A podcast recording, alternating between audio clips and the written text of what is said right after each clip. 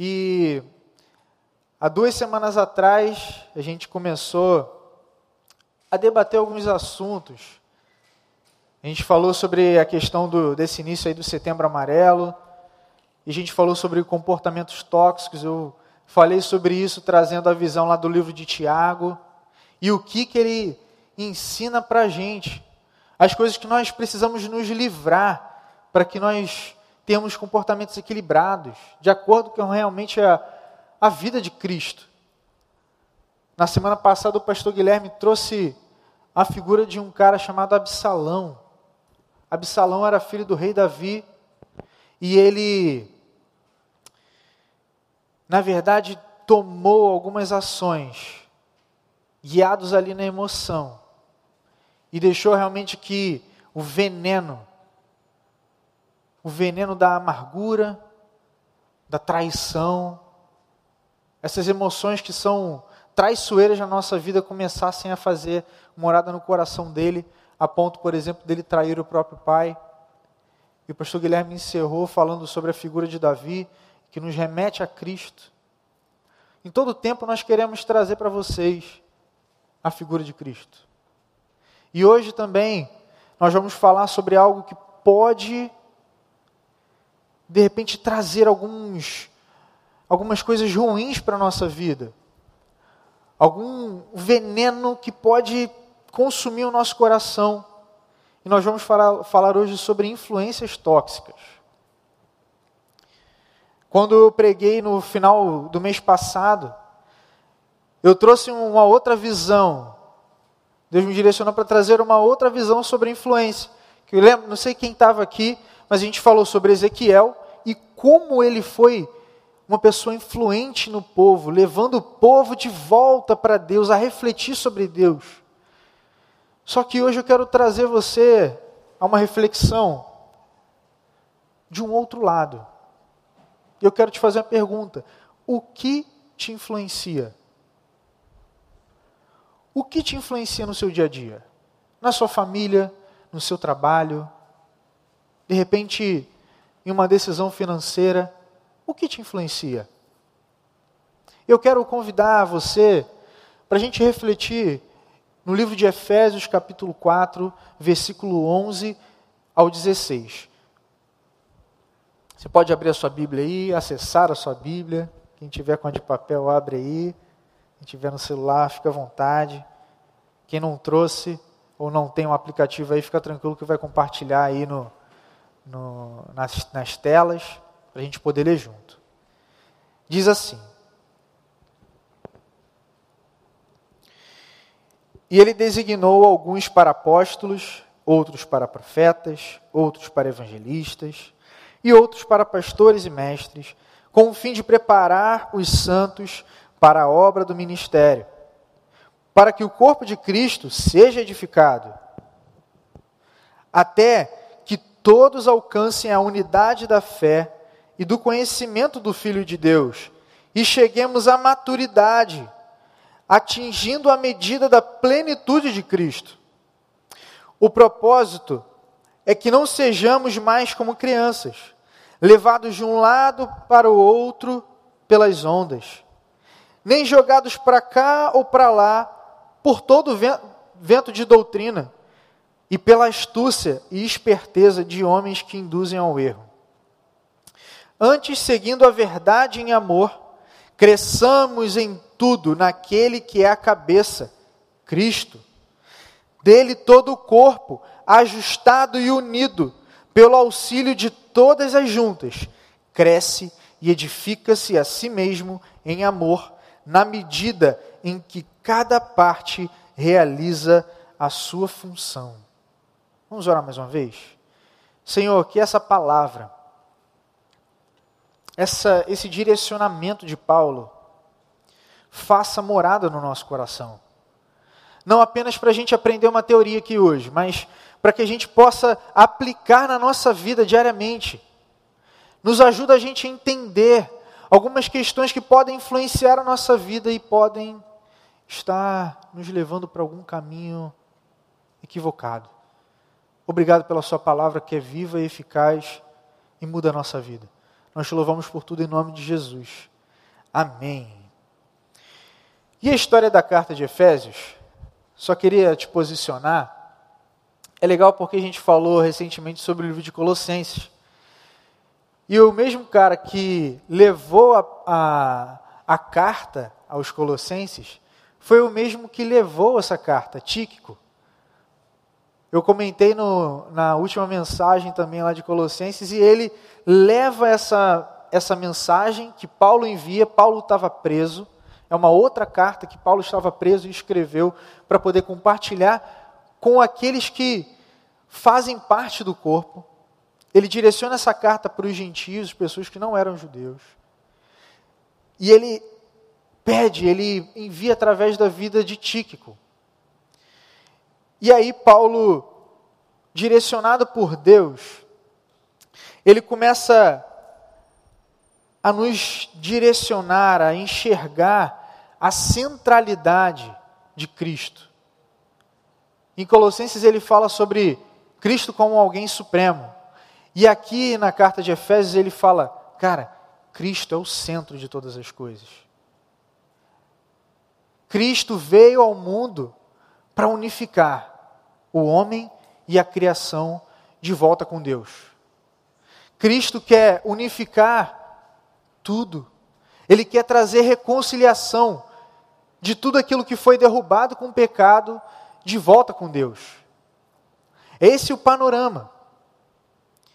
E quando, quando a gente olha para aquele cenário da igreja, era uma igreja muito atacada também. Existiam influências, questões que tentavam tirar o foco daquela igreja, daquelas pessoas que se reuniam ali. E eu acredito que a gente também vive isso hoje. Não sei você, mas tem muita coisa que eu vejo na internet que às vezes eu estou conversando com alguém e que tenta me influenciar de forma negativa. Quando a gente abre uma manchete no jornal, às vezes a gente vê as notícias e só tem coisa ruim, só tem desesperança. A gente abre o jornal ali e vê que talvez as coisas não estão tão bem assim. Mas Cristo, Ele nos traz esperança.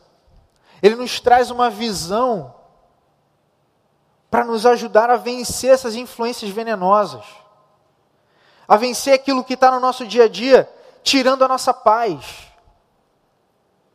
A gente vencer esse sistema do mundo, que na verdade talvez esteja tentando até manipular você e suas decisões. Olhar para a sua vida como um produto, não como uma pessoa que tem um nome, que tem uma história. Mas Cristo olha para você e para a sua história. E aí Paulo começa a falar no capítulo 4, sobre algo que eu gosto muito, eu acho muito bonito no Evangelho, que é sobre a unidade. Ele traz a visão da unidade em Cristo. Nós podemos chegar somente à unidade plena se nós estivermos em Cristo, se nós estivermos olhando para Ele, se nós estivermos aplicando os princípios dele no nosso dia a dia. E aí Paulo fala no versículo 11 ao 13, que ele designou alguns para apóstolos, outros para, para profetas, outros para evangelistas, pastores, mestres, com o fim de preparar os santos para a obra do ministério, para que o corpo de Cristo seja edificado, até que todos alcancemos a unidade da fé e do conhecimento do Filho de Deus e cheguemos à maturidade. Guarda essa palavra, maturidade atingindo a medida da plenitude de Cristo. É algo muito bonito aqui porque Paulo está direcionando aquelas pessoas a viver a unidade na fé, a eles basearem a vida deles no centro da vontade de Deus. Mas só que ele não está falando também só para um grupo de liderança que ele levantou. Mas ele está falando que foram levantadas algumas pessoas para equipar o corpo, para que o corpo esteja pulsando, esteja funcionando, esteja agindo, esteja levando a boa notícia para outras pessoas, esteja exercendo o seu ministério. E quem é o corpo, gente? Somos eu e você.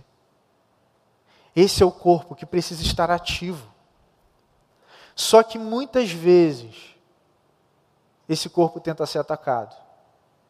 E uma das influências tóxicas que acontece aqui no nosso meio é justamente para atacar essa unidade.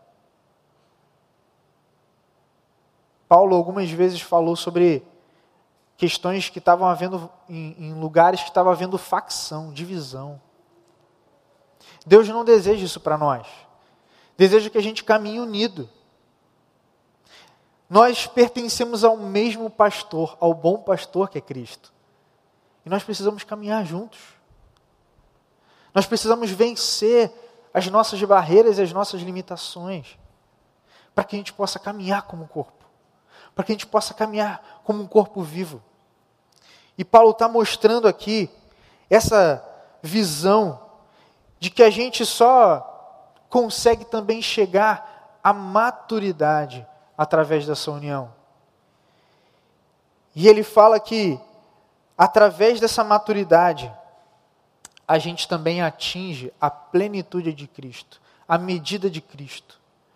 Ou seja, no nosso dia a dia, vivendo a unidade da fé, nós podemos compreender a grandeza desse Deus, que é relacional, que é pessoal e que deseja se relacionar com a gente.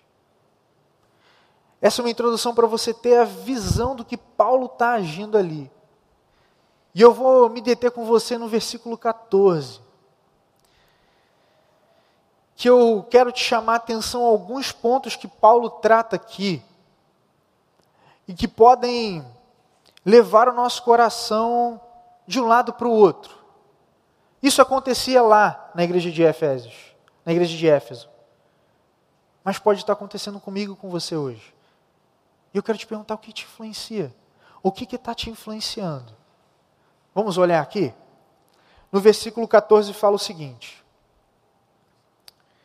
O propósito, que a gente falou ali atrás, essa união, a gente chegar à maturidade, é que não sejamos mais como crianças, levados de um lado para o outro pelas ondas, nem jogados para cá ou para lá por todo o vento de doutrina e pela astúcia e esperteza de homens que induzem ao erro. E a gente vê aqui Paulo primeiro pontuando que o propósito dessa unidade, da gente chegar à maturidade, do pleno conhecimento de Cristo, é nos ajudar a não vivermos mais como crianças, só que aqui Paulo ele não está falando de um comportamento infantil, de algo que, é, de repente, um cara que tem 30 anos e né, fica ali brincando de videogame até 3 horas da manhã, ou alguma coisa que vai ser uma, um comportamento infantil que às vezes inibe algumas meninas. Né? As meninas aí podem falar mais. Quando vê um cara mais experiente tomando algumas atitudes meio infantis, chega a bater a mão na cabeça. Não é esse tipo de comportamento. Mas Paulo está falando aqui uma visão da, da criança, fazendo uma analogia com a capacidade de decisão, a capacidade de escolha. Não sei se você já viu uma, uma criança que tem um brinquedo na frente dela. Tu pega, coloca o brinquedo ali, ela começa a pegar. Você coloca outro brinquedo, ela já vai para o outro. Mas ela fica confusa, ela vou para cá, vou para lá. Vou pegar um brinquedo, vou pegar o outro. E isso acontece muito, inclusive quando nós ainda não conhecemos a Cristo. Se de repente você está aqui hoje e ainda não ouviu falar de Jesus, ou você que está ouvindo a gente aí, isso pode estar acontecendo com você. Talvez você esteja desnorteado. Ou talvez o conforto da sua vida está muito bom. E você por mais que existam as dúvidas, dúvidas no caminho, você está ali levando a vida, está tudo certo. Ou para assumir um compromisso melhor ou maior com Cristo, reconhecendo Ele. Você olha para algum familiar e você fica com medo de ser julgado. Você fala: não, não, agora não, não vou tomar essa decisão. Ah, não vou tomar, não, não vou tomar. Existem talvez algumas questões que estejam influenciando você, influenciando a sua mente a não tomar um passo diante de Jesus. Isso é tóxico na sua vida. Porque isso pode estar te impedindo, na verdade, está te impedindo de você ter uma vida muito melhor. Uma vida que não se compara ao que a gente vivia antes de conhecer Jesus. Para você que está aqui, já conhece Jesus, você se lembra da vida que era antes de conhecer a Ele? Se lembra como era o vazio? Talvez as indecisões na caminhada. Talvez os questionamentos que você nunca conseguiu resolver. Será que eu estou aqui nesse mundo para alguma coisa? Será que tem algum significado eu estar aqui nesse mundo, ter nascido na família que eu nasci, no ano que eu nasci, no local que eu nasci? Mas Cristo ele nos chama quando a gente compreende, tem uma maturidade, não caminha como criança, como Paulo está falando, ele nos ajuda, ele nos direciona, ele coloca princípios na nossa vida que nos ajudam a entender a nossa caminhada, que nós não estamos aqui à toa. E que a nossa vida tem muito sentido. Eu cresci no ambiente da igreja, mas nem sempre Jesus foi o meu Senhor. Eu ouvia falar em casa, ouvia quando ia na, na escolinha bíblica, mas nem sempre ele governou a minha vida. Eu não deixava. Só que nesse tempo em que eu ficava ali na imaturidade, muitas decisões eu não conseguia tomar. Tinham questionamentos que eu não conseguia resolver. E só Cristo só Cristo me deu satisfação plena. Ele que é o Senhor da minha vida. Hoje eu sei que eu não governo a minha vida, mas eu sei que existe alguém muito maior do que eu que pode atuar na minha vida e que atua nos momentos mais escuros, quando eu estou lá no meu quarto, sozinho e talvez triste, talvez com pensamentos de depressão, se você de repente já teve pensamentos de morte. Esse Deus, ele dá um significado para a gente, galera. E nos ajuda a não ter uma vida insegura. Se talvez existam questões emocionais que estejam te abatendo, existe um grupo, essa unidade de fé, capaz de nos ajudar a caminhar capaz de enxergar as dificuldades à frente da gente. Um outro ponto que Paulo fala aqui no versículo 14, e ele usa uma analogia bem legal, que ele fala o seguinte: levados de um lado para o outro pelas ondas. Não sei se vocês já viram aquele um barquinho pequeno, quando ele está amarrado num, num deck. Lá em Búzios tem muito disso, às vezes na, na Orla aqui no Rio também tem. As regiões de pesca tem muito. Aquele barquinho pequenininho, chega uma marolinha, fum, começa a balançar. Começa a balançar. Vê uma outra marolinha, vê uma coisa talvez nem tão grande e vira aquele barquinho. Paulo está fazendo uma metáfora com isso. Ele está usando justamente essa figura para a gente pensar que o propósito realmente da gente entender a Cristo e chegar à maturidade, viver longe dessa fragilidade de pensamentos e de influências que estão a gente, perto da gente. Ele nos mostra que essas ondas, essas ondas que vêm na nossa vida todo o tempo. elas podem tentar nos balançar.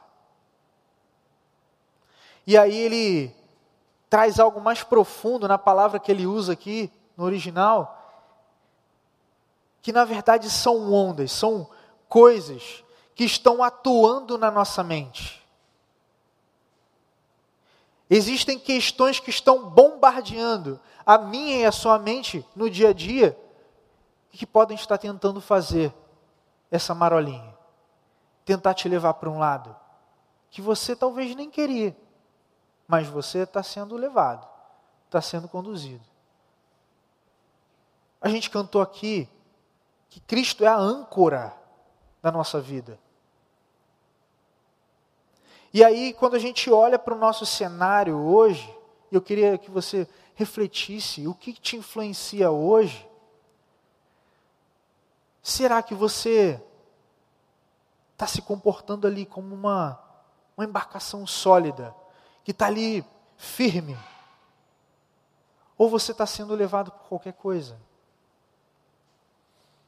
No nosso tempo, né, eu, eu, curto muito ver com minha esposa Netflix, a gente assiste muito filme, gosto muito de música, mas a gente percebe que tem influências, inclusive na nossa cultura, que tem nos levado a agir ou pensar de algumas formas. E uma delas, por exemplo, que eu queria ressaltar e para te alertar, é viver de aparências. Eu ouvi algumas vezes a, o relato de pessoas por exemplo, vão para uma festa, mas para né, chegar ali, né, colocando a banca, alugam um, um celular legal, né, faz todo um, um tratamento VIP para poder chegar na, na festa sendo bambambam, bam, bam, sendo o cara, sendo a menina top ali. Só que Salomão, por exemplo, ele fala, lá em Provérbios 13, que existem pessoas que fingem ser uma coisa e não são. Eu quero te alertar, meu querido. Não seja alguém que você não é. Você não precisa disso. A sua identidade está em Cristo. Você não precisa ser alguém que você não é. Deus quer colocar significado no seu coração. Se talvez você esteja sofrendo com autoestima, alguma questão, uma autoimagem deteriorada, nós temos aqui na nossa igreja, inclusive, ferramentas para te ajudar. Além das células, nós temos o nosso culto de quinta, temos grupos de partilha, temos ferramentas para poder te ajudar a caminhar. Você não precisa viver de aparências. Outra coisa que me chama muita atenção, e tem me chamado muita atenção, é a questão da linguagem. Não sei se você já viu um filme e em diversas cenas isso tem é, seguido de uma forma muito comum e cada vez cada vez mais assim acentuada nos filmes é a questão, por exemplo, de palavrão. Você pode estar pensando, pô, Douglas, mas nada a ver. Todo mundo fala. Pô, galera lá perto de casa fala. Galera, é uma questão que mexeu muito comigo, com a minha história. Eu vivia num, num meio lá, eu praticava muito esporte quando eu era garoto, e estava num meio constante de pessoas que falavam muito palavrão. E eu falei para vocês que eu nasci basicamente no meio da igreja. Só que eu deixei isso me influenciar. Falava muito palavrão. E, e conectando com aquele Douglas que não se importava muito com as coisas de Deus. Quando eu comecei a deixar Deus governar minha vida, isso me incomodou muito. Me incomodou muito. Em alguns textos, eu via claramente que eu precisava mudar, tirar aquelas palavras da minha boca. Não foi fácil, mas isso é muito importante. E aí, um desses textos está no próprio capítulo 4 aí de Efésios. Eu só quero te convidar a deslizar comigo até o versículo 29, que eu queria ler para você. Diz assim, ó: Nenhuma palavra torpe saia da boca de vocês, mas apenas o que for útil para edificar os outros, conforme a necessidade, para que conceda graça aos que ouvem. Olha isso, galera. Olha isso. É uma coisa simples, mas que pode passar batido na nossa vida. E a gente começa a dar vez. Começa a ser uma influência venenosa na nossa vida. E que nós precisamos refletir. Existem outras, que talvez eu não vá mencionar aqui hoje. Mas eu quero te convidar a refletir: será que aquilo que você tem visto, aquilo que você tem ouvido, tem feito uma marola na sua vida que você está começando a balançar. Mas na verdade, Deus quer te fazer ser sólido. E isso conecta com a outra parte que eu quero falar com você. Que Paulo, ele coloca assim: nem jogados para cá ou para lá, por todo o vento de doutrina. Cara, Paulo agora ele está usando uma analogia muito legal que é como aquela palha, sabe, aquela coisa bem leve, que só de você dar um, um assoprinho, ela voa. Paulo está fazendo essa analogia aqui agora. E aí ele fala, levado de um lado para o outro, por todo vento de doutrina.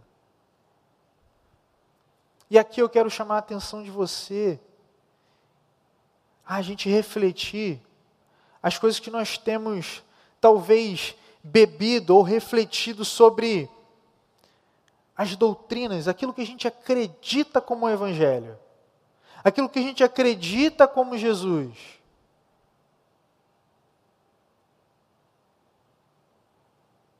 A gente vê como o Cristo que nasceu daquela Virgem Maria, que desenvolveu seu ministério, se entregou, morreu, ressuscitou ao terceiro dia, está vivo até hoje.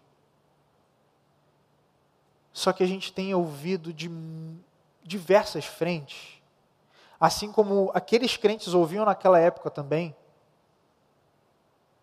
algumas coisas que começam a deturpar isso. E começam a deturpar essa figura de Jesus. Às vezes até no meio da igreja mesmo. E se de repente você já chegou em, em alguma encruzilhada, em algum pensamento, alguma crise, sobre algum pilar do Evangelho, isso precisa ser resolvido. Não deixe essa dúvida passar. Tem algumas, algumas pessoas que estão aqui, são preciosas demais, que a gente já conversou sobre alguns assuntos como esse, sobre dúvidas de fé. Nós precisamos nos interessar para que a gente não seja como uma palha que o vento leva. E às vezes a gente se vê duvidando de coisas simples, mas isso pode começar a crescer. Como, por exemplo, você que gosta de ler e ouve uma matéria científica falando: ah, não, esse negócio de Jesus ter nascido de uma virgem, não, não é possível. Não, não, dele ter ressuscitado no terceiro dia, não, não, isso não é possível. Que ele foi até sepultado lá na tumba, lá, beleza. O Império Romano era cachês mesmo, matava, crucificava, mas esse negócio de ressuscitar, olha, esse negócio não está muito legal não. E a gente olha também para a história e vê que não só cristãos, mas também homens como Flávio José, que lá da época de pertinho de Jesus, uns 37 depois de Cristo, ele testemunhou ele era um, um judeu e ele falou que, cara, existiu um Jesus. Existiu realmente alguém chamado Jesus e que seus discípulos testemunharam a sua ressurreição. Testemunharam realmente daquilo que ele fazia. A comunidade científica às vezes tem se remexido com provas concretas de que existiu realmente o próprio Cristo ou que existiram pessoas que a gente fala na Bíblia e que eles acham que são apenas enfeite. alegorias, como o próprio Davi, que o pastor Guilherme falou na semana passada. O pessoal falava: não, esse Davi aí não existe, não, esse Davi é, é só a figura que está lá na Bíblia. Até que descobriram numa cidade lá em Israel uma pedra com a escrita mencionando a, a genealogia, a raiz de Davi, a casa de Davi, como eles expressavam ali. Nós precisamos fincar a nossa fé, fincar os nossos alicerces em Cristo, para que nós não possamos ser como uma palha, levados de um lado para o outro. E uma outra coisa que pode tomar o nosso coração é religiosidade. Jesus, quando ele começa a falar do Pai Nosso, ele fala para os discípulos e para as pessoas que estavam ouvindo para que não fossem como os hipócritas, que ficam falando para as pessoas ouvirem, para as pessoas prestarem atenção naquela oração, talvez, que pode ser a oração do século. Mas Jesus chama atenção para que isso seja feito de forma genuína e que não precisa a gente de repente se demonstrar alguém extremamente santo. Se talvez a gente não esteja vivendo isso. E aí, a gente se depara com essa figura dos, dos fariseus, que eram tão caxias, não, você tem que viver as regras da lei. Mas que na hora de pôr em prática, eles deturpavam muitas coisas inclusive a própria graça de Deus. E aí eu quero chamar a sua atenção, querido.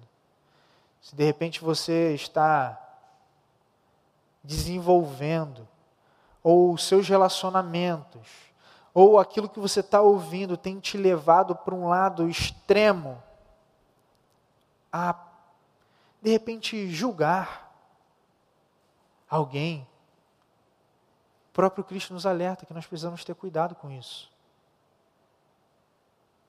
Cuidado com as coisas que começam a, a pairar e a te tirar realmente da raiz verdadeira. Esses fariseus também eram como palha. Nós não podemos ser assim. Muito cuidado. Muito cuidado. Cristo deseja realmente que você tenha a raiz fincada nele. A raiz realmente que vai gerar fruto. Que você vai olhar para outra pessoa que está sofrendo e você vai abraçar. E você vai falar: existe solução sim. Sua família tem solução sim. Seu casamento tem solução sim.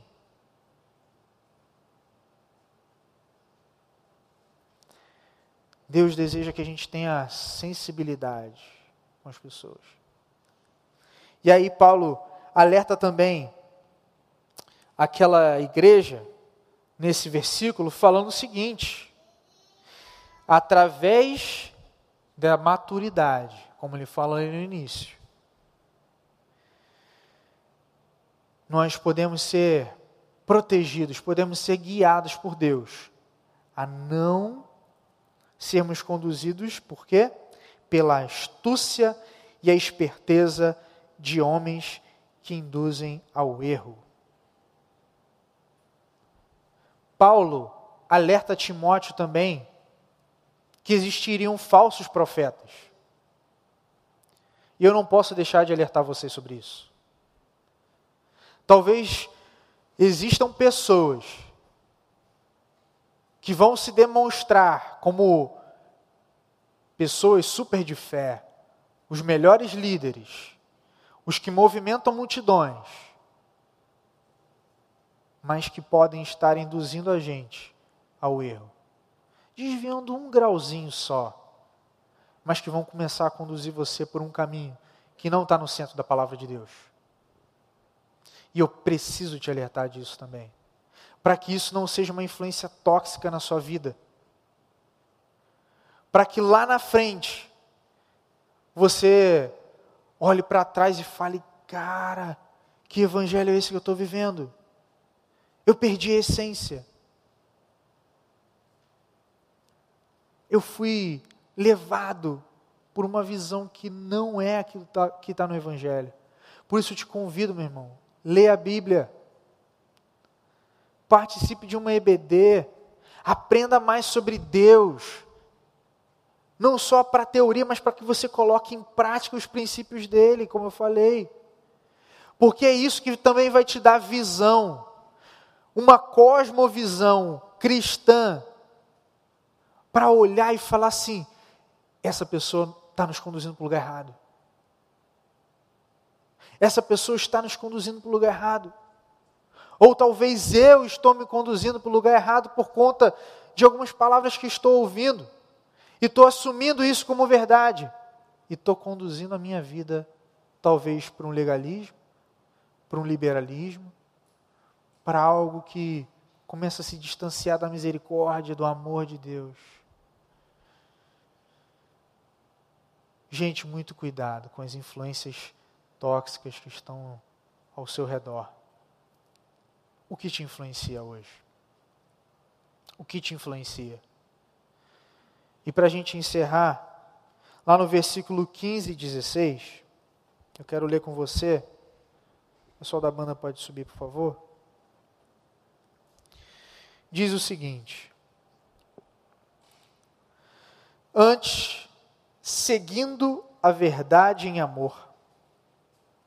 Cresçamos em tudo, naquele que é a cabeça, Cristo. Dele todo o corpo ajustado e unido pelo auxílio de todas as juntas, cresce e edifica-se a si mesmo em amor, na medida em que cada parte realiza a sua função. Isso é maravilhoso, gente. Porque Cristo, Ele não nos deixa à deriva, não nos deixa como um barco que é facilmente levado, não nos deixa numa vida imatura, uma fé imatura. Na verdade, Ele quer fazer com que você seja robusto, compreenda quem Ele é, a obra dele, por que, que Ele veio, a história lá do pecado, que Ele reconciliou. O próprio Deus deu o filho dele por mim por você, você imagina isso? Cara, eu tenho uma filha pequena, ela tem cinco meses, mas eu amo tanto, que eu fico pensando, cara, como o próprio Deus deu a vida dele a vida do filho dele, por mim, que não mereço nada, nunca mereci. Como esse Deus deu a vida do próprio filho para me salvar e para te salvar. Ele também não quer que a gente fique como uma palha levado de um lado para o outro. Não, hoje eu acredito em Jesus, não, hoje eu não acredito. Hoje eu acredito que ele morreu, não, não, outro dia eu acredito que ele não morreu. Ele quer dar solidez para você, raízes, que te deem base. E que também você não seja levado por mentiras. Mentiras que o próprio Deus não contou. Mentiras que pessoas inventam sobre Jesus, que te induzem ao erro, a te falar que, cara, acaba aqui a nossa vida. Viva enquanto você pode. Carpe diem. Né? Vai lá. Oh, a gente tem que viver tudo o que tem para viver. Vamos lá. Não. Sua vida não acaba aqui. Sua vida não para aqui. Deus deseja se reconciliar conosco de forma integral.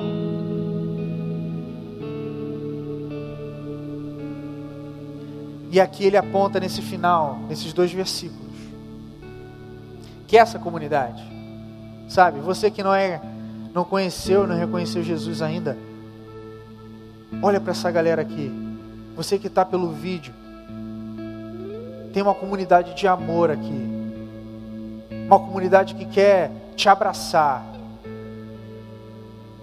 e que quer te dizer que existe esperança. Essa é uma comunidade de amor, onde cada um vai se edificando, vai ajudando o outro, vai falando: vamos lá, tenha fé, tenha fé, esse problema vai passar, essa situação vai passar. Se a doença vier, Ele é Deus, se ela não vier, Ele continua sendo Deus. Se a tristeza vier, Ele é Deus. Se a alegria vier, Ele continua sendo Deus. Se algo bom ou ruim vier, Ele é Deus. E Ele tem o controle da sua história nas mãos dele. Assim como a gente vê a conexão do livro de Provérbios, falando que a gente tem que exercer, exercitar muitas coisas como cristão. E tem um pregador que a gente gosta muito que faz essa analogia sobre os verbos regulares da vida. Aquilo que está ali no script. Só que, quando a gente olha, por exemplo, para a história de Jó, a gente vê que a vida é cheia de verbos irregulares também. E através da igreja, através desse corpo, que o cabeça é Cristo, que é Ele que coordena, esse corpo não está à deriva. Por mais que nós vivamos os verbos irregulares da vida, por mais que nós vivamos os sofrimentos, nós sabemos que nós temos um rei no nosso coração.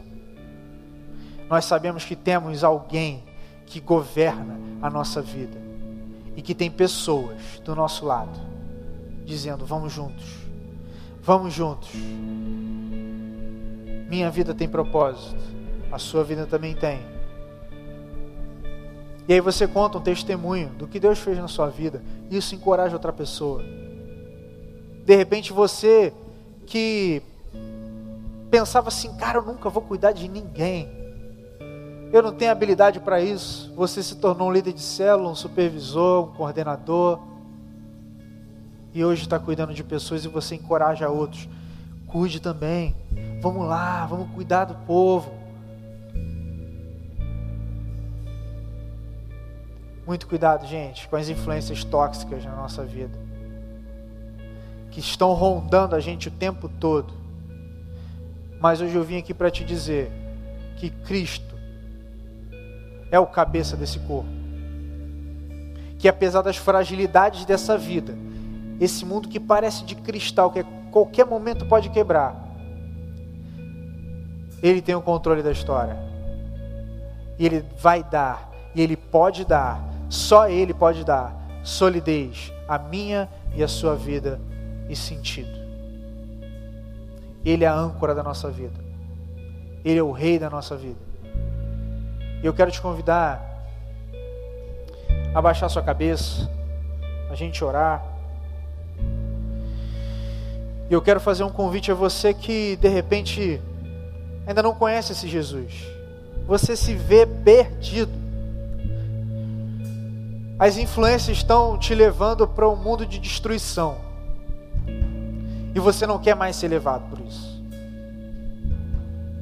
Você não quer ser levado pelas mentiras pela desesperança, mas você quer encontrar esse Jesus que a gente está falando aqui hoje.